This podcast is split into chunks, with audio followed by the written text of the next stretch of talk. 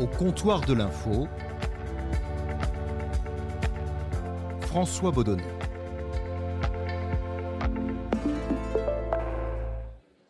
Bonjour à tous, bienvenue au Comptoir de l'info, un podcast de France Télévisions euh, dont c'est le tout premier numéro.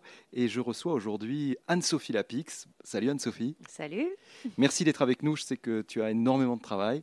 Euh, c'est sympa de t'être euh, libéré pour nous. Le Comptoir de l'info, c'est un moment privilégié où quelqu'un qui fabrique cette information, un reporter, un caméraman, un présentateur ou une présentatrice comme toi, Anne-Sophie, vient nous raconter comment il travaille, ce qu'il ressent quand il est sur le terrain ou en studio, quels sont ses doutes, ses joies, ses peurs aussi, et tout cela sans aucun tabou, parce qu'ici on peut tout se dire.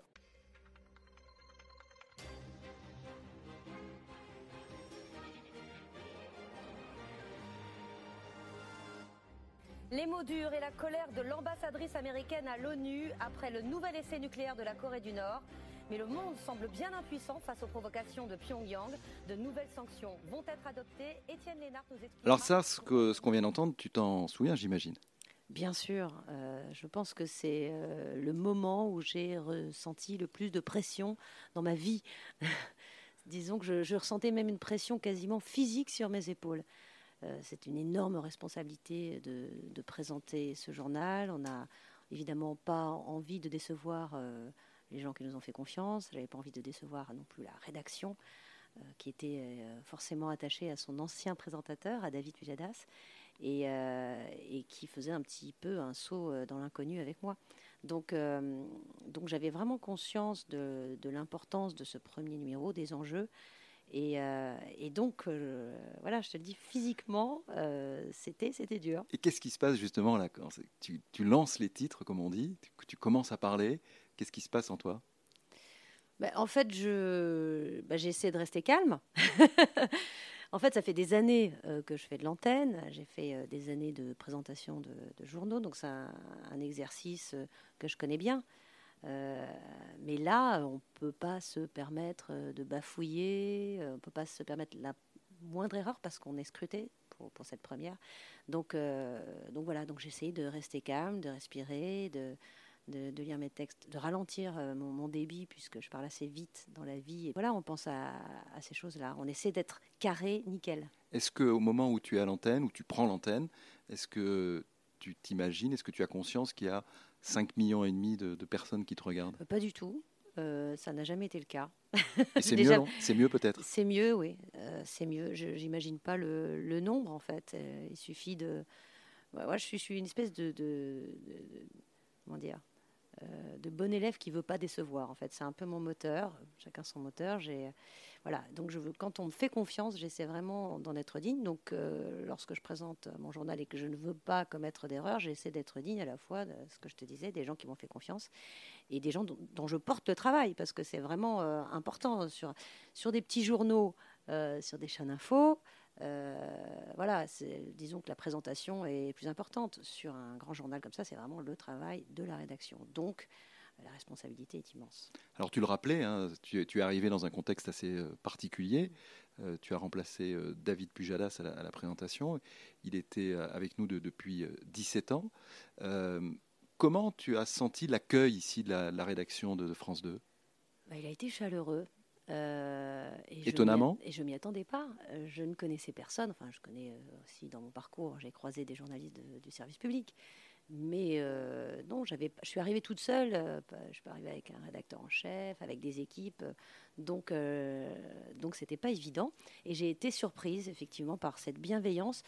je pense que la priorité de la rédaction, c'est de continuer à faire un, un journal ambitieux donc, euh, j'ai pas senti que des Kalachnikov pointaient sur moi. j'ai euh, senti que la rédaction avait envie de continuer à faire ce journal euh, et donc qu'elle qu était prête à travailler avec moi. Est-ce que tu t'es dit, il faut que j'ai une attitude particulière euh, envers la rédaction, que je sois comme ci ou comme ça, ou est-ce que tu es arrivé en disant, bah, je vais être moi-même? Je ne suis pas quelqu'un d'autoritaire du tout dans la vie enfin sauf chez moi évidemment. Mais euh, j'aime bien le travail en équipe, j'aime euh, j'aime qu'on partage. Donc, euh, Donc naturellement, je ne suis pas venue. En Et puis surtout, on m'a proposé de présenter le journal. Moi, je n'étais pas candidate. Et c'est quoi la, journée type, s'il y en a une, d'Anne-Sophie Lapix? Alors, je me lève à 7 heures. et je commence à écouter les, les, radios en préparant le petit déjeuner de mes enfants. Et, et j'écoute la radio jusqu'à 9h moins le quart, je, je zappe. Et, écoutes toutes les radios Oui, j'écoute, oui, enfin j'en écoute trois surtout. Hein. j'écoute principalement France Inter et un peu Europe et un peu RTL. Et, euh, voilà, je vais vraiment à la pêche, euh, à la pêche aux infos. Et je lis les journaux. J'ai commencé à les lire la veille en général puisque j'ai les versions numériques euh, sur mon iPad. Donc, donc voilà. Donc c'est pour ça que quand j'arrive vers 9h05 à France Télé, j'ai déjà mon, ma liste de courses et, et Agnès Molinier, Elsa Palot et Sébastien Renaud aussi qui sont les rédacteurs en chef, hein, rédactrice en chef. Voilà, la rédactrice en chef et ses deux adjoints euh, du 20h. Et donc, on confronte euh, nos idées.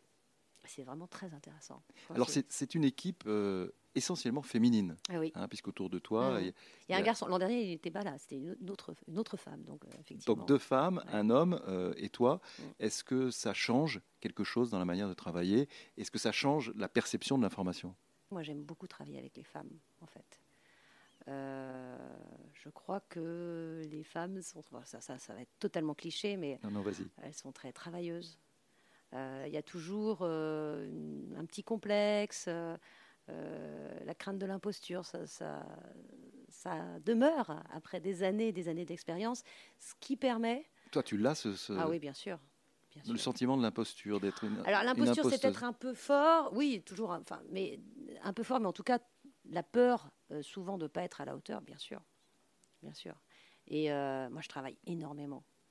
Euh, parfois, peut-être trop par manque, par manque de confiance. Alors, je n'ai pas l'impression d'être quelqu'un qui manque profondément de confiance, mais, mais si, je me pose beaucoup de questions et, toujours dans cette idée de, de bah, de pas décevoir, de pas être à la hauteur. du coup, je, je, compense d'une manière ou d'une autre.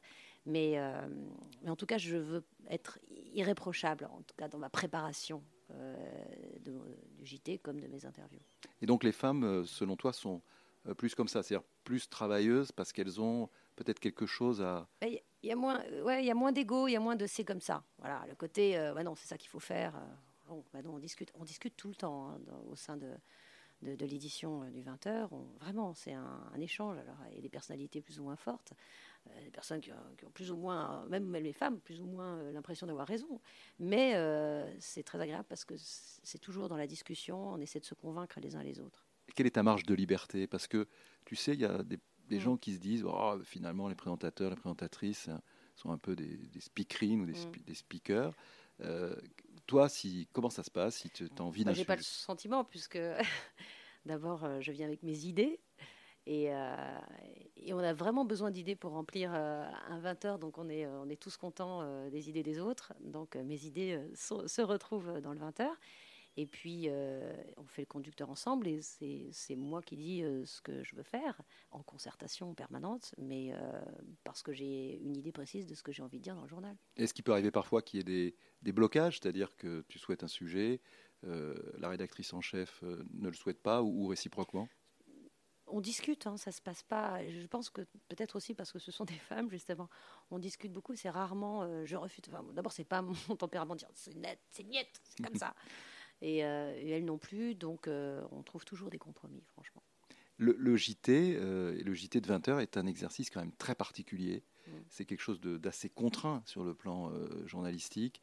Il y a des lancements, comme on dit nous dans, la profession, c'est-à-dire avant un, reportage, qui sont courts, quoi, 15, peut-être 17 secondes, 20 secondes, c'est large alors, mais euh, est-ce que tu ne te sens pas un peu euh, renfermé dans, cet exercice de style? Non, parce que je savais pourquoi je signais. Hein. Donc, euh, c'est sûr qu'il n'y a pas tellement de, de place pour l'improvisation. Est-ce que tu regardes ce qui se passe sur les réseaux sociaux? Par exemple, je sais que tu es sur Twitter, entre autres. Euh, tu mets euh, de temps en temps des, mm. tu fais des tweets. Est-ce que tu regardes les réponses mm. à tes tweets? Alors, les tweets que je fais, ce n'est jamais pour exprimer une, conviction, une, idée. Enfin, c'est uniquement pour faire la pub de ce qu'on fait dans le 20h. Hein. Donc, globalement, euh, j'ai pas du tout envie de, prendre position sur Twitter. Je n'aime pas Twitter. Euh, Pourquoi? Parce que la haine s'y déverse. contrairement d'ailleurs à Instagram, je ne sais pas pourquoi. Mais Instagram, les gens sont plutôt bienveillants, positifs. sur Twitter, c'est une horreur. particulièrement quand on fait de la politique, enfin quand on fait des interviews politiques, quand on présente des émissions politiques. Je l'ai découvert il y a quelques années avec l'émission Mots croisés. Je n'avais pas commencé l'émission, que j'étais déjà insultée. Donc, euh, donc voilà, donc j'aime pas du tout Twitter, mais euh, aujourd'hui c'est important de communiquer euh, nos programmes, des interviews exclusives, donc ça ne sert qu'à ça. Alors parfois effectivement je regarde les réactions sur, sur, Twitter, parfois on me les signale aussi. En fait je les regarde tout simplement parce que je sais que mes collègues les regardent, donc je veux savoir ce qu'ils ont vu, quoi, et lu. si je pouvais m'en passer, ce serait mieux. Mais quand on vient me reprocher quelque chose, j'aime bien savoir si ça a été influencé par des critiques de réseaux sociaux. Et quand tu as, par exemple, euh, des, des, tweets euh, très négatifs, voire injurieux, ça, ça, arrive à tout le monde hein, sur, mmh. sur Twitter, euh, puisque c'est la particularité de pouvoir parler directement à, une personne mmh. connue comme toi. Qu'est-ce que ça te, est-ce que ça te touche personnellement? Bah, Parfois oui, enfin, c'est, on peut se dire ça va pas me toucher, mais quand on a deux fois, trois fois des insultes, alors je bloque les plus insultants, mais évidemment, évidemment c'est pas très agréable. Donc euh, on n'est jamais totalement euh, blindé parce que si, si j'étais totalement blindé, euh, ça voudrait dire que rien, voilà, rien ne m'affecte et que je suis tellement sûr de moi que, que tout ça glisse. Quand tu es arrivé là aux, 20 heures, bon, tu, avais déjà une longue expérience à, la télévision, tu étais connu, mais j'imagine qu'il y a eu un, j'ai envie de dire, un saut de notoriété pour, toi. Est-ce que c'est quelque chose euh, qui, dans ta vie quotidienne, par exemple, quand tu sors euh, faire tes courses, euh, quand tu es en famille, etc., est-ce que c'est quelque chose que tu recherches, la au contraire qui te dérange, ou finalement qui te laisse indifférente? Il se trouve que la notoriété est venue assez progressivement. J'ai commencé à présenter les journaux sur LCI au, au début, d'abord sur Bloomberg, donc euh, j'avais une notoriété euh, de 30 personnes à peu près. ensuite sur LCI, ensuite M6, TF1, Canal, France 5, tout ça a été assez progressif. Et en fait, j'ai vu une espèce de bond de notoriété quand j'ai présenté euh, C'est à vous sur France 5. D'accord, c'est à ce moment-là. Il y a beaucoup moins de monde que, que dans l'inter, mais il y a le sentiment, enfin, vous êtes beaucoup, on devient beaucoup plus accessible. Proximité. Voilà. Et cette proximité fait que la réaction des gens dans la rue n'est plus du tout la même. Quand on présente un journal, il y a une distance qui, existe euh, avec, euh, les, téléspectateurs et ils n'osent pas forcément euh, vous interpeller, vous parler. Alors que France 5, c'est la bonne copine on vient vous voir. Donc euh, finalement, euh, ça, n'est pas davantage aujourd'hui. Et, la recherche de la notoriété, c'est un moteur ou, pas du ah, tout Pas du tout. La notoriété, euh, je te dis, elle est venue très progressivement. Je me suis jamais vraiment posé la question. Je ne la recherche pas. elle est utile dans les restaurants. C'est-à-dire Comment ça se passe bah, Pour avoir une bonne table, ça aide parfois. Mais au-delà de ça, je ne recherche pas du tout la, notoriété. Le, journal télévisé fête ses 70 ans cette année.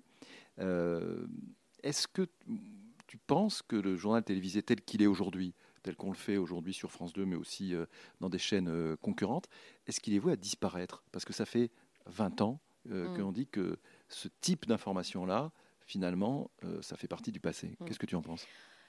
Bah, moi, je pense que ça, ne va pas disparaître, puisque ça n'a pas disparu, et qu'il y avait toutes les raisons pour que, le 20h disparaisse. C'est-à-dire qu'il y a les réseaux sociaux, il y a les chaînes info, il y a toutes les chaînes.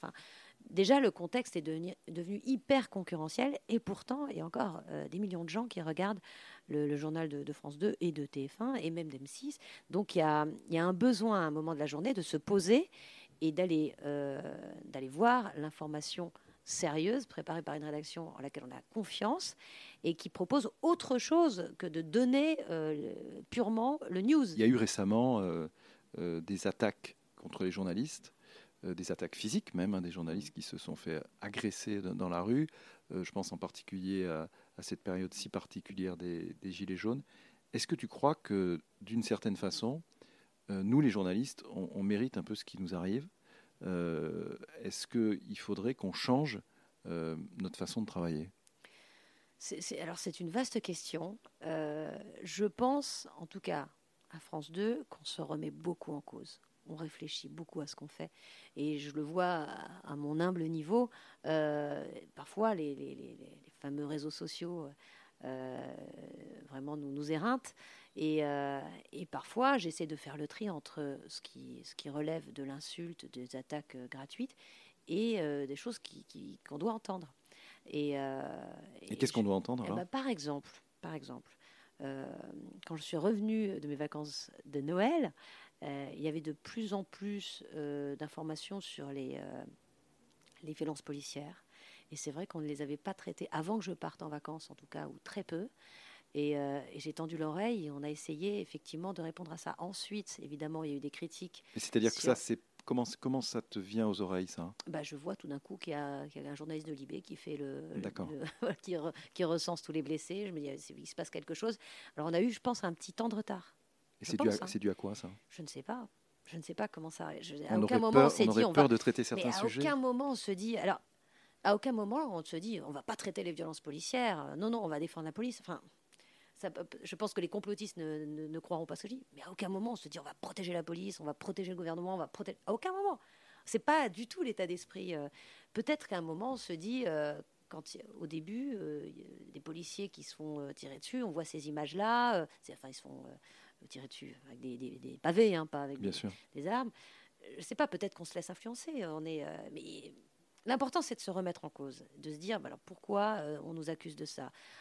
On nous accuse en permanence, soit d'être anti-Macron, soit d'être pro-Macron, en permanence. hein. Il n'y a pas un jour, et c'est drôle parce qu'on lit des tweets totalement euh, contradictoires. Enfin voilà, on va dans, ça va dans les sens contraires. Donc euh, on essaie de réfléchir et d'équilibrer. C'est difficile parce qu'il ne faut pas se laisser non plus totalement euh, influencer, mais il faut, je pense, tendre l'oreille. Pour les violences policières, est-ce que tu crois que, par exemple, l'une des causes du fait que, selon toi, on n'a pas traité assez vite, ça serait le, fait, par exemple, qu'on serait trop proche, nous, les journalistes, de manière générale, euh, des autorités? Bah, moi j'ai pas enfin moi j'ai pas du tout ce sentiment. Parce que parce que moi j'entends des critiques du pouvoir sur notre façon de, de- de- faire ce journal. Donc j'ai l'impression que ou alors euh, on a on a vraiment pas de chance parce que des deux côtés euh, on, on est accusé Euh, franchement on n'a aucune pression. Nous en tout cas dans- avec les gens avec qui je travaille on n'a aucune pression T'as jamais un petit coup de fil ou euh, moi jamais jamais la rédaction en chef et je dois dire Jamais non plus la rédaction en chef non plus. Alors, la rédaction en chef, c'est euh, enfin, moi, enfin, c'est nous. Euh, Agnès, euh, les personnes que j'ai citées, euh, on, est, euh, on est tout le temps ensemble. On n'a pas, non, on n'a pas, de, on n'a pas de pression. Franchement, on n'a pas de pression. Il est arrivé, je crois que deux fois, il est arrivé qu'on me, qu'on me dise euh, que j'avais été trop agressive dans une interview. Euh, c'est les seules remarques euh, qu'on m'a faites, en fait. Tu sais crois. que nous, Et, je précise juste Oui. qu'à TF1, on ne m'a jamais fait non plus euh, de, la moindre remarque. J'ai présenté à une époque euh, les JT du week-end sur. euh, Mais justement, sur nous, TF1. service public, quand on dit ça, Mhm. là, ce que tu viens de dire, on n'a aucune pression politique. ouais. ou- tu sais que à peu près personne ne nous croit. Bah oui, bah tant pis, je te réponds quand même. Et puis euh, personne ne me, enfin, je veux dire, les personnes qui voudront pas me croire ne, me croiront pas davantage. Mais euh, mais voilà quoi, moi je j'ai pas de pression. Enfin, j'imagine pas en plus euh, en avoir, ce serait trop. Enfin, ça se verrait trop. C'est une c'est une rédaction qui est extrêmement agréable. Enfin, elle ne supporterait pas de de ressentir ça, franchement. Je vois bien que parfois, sur certains sujets, si jamais ça peut être à la faveur euh, du pouvoir, je vois bien que euh, les gens sont, in- sont inquiets dans la rédaction, qu'on soit trop, euh, trop favorable. Si des chiffres sont favorables, quand, euh, quand les chiffres sont favorables au pouvoir, je vois que tout de suite, il y a une inquiétude de, de passer justement pour des, euh, des, euh, des valets euh, du pouvoir. Et comment tu fais pour euh, euh, donner une information équilibrée? Ben, Je ne sais pas. Je- on essaie franchement euh, de formuler les objections nous-mêmes. On essaie, après, on n'y arrive pas forcément. Mais on se pose des questions et je pense que c'est l'essentiel, c'est qu'on n'est pas qu'on soit pas sûr, euh, sûr à 100% et qu'on réfléchisse. Merci beaucoup, euh, Anne-Sophie euh, Lapix. prie, tu as été euh, la toute première invitée du comptoir de l'info. Donc, à bientôt, Anne-Sophie. À bientôt. Et puis, nous, on se retrouve très vite pour un nouveau numéro. À bientôt.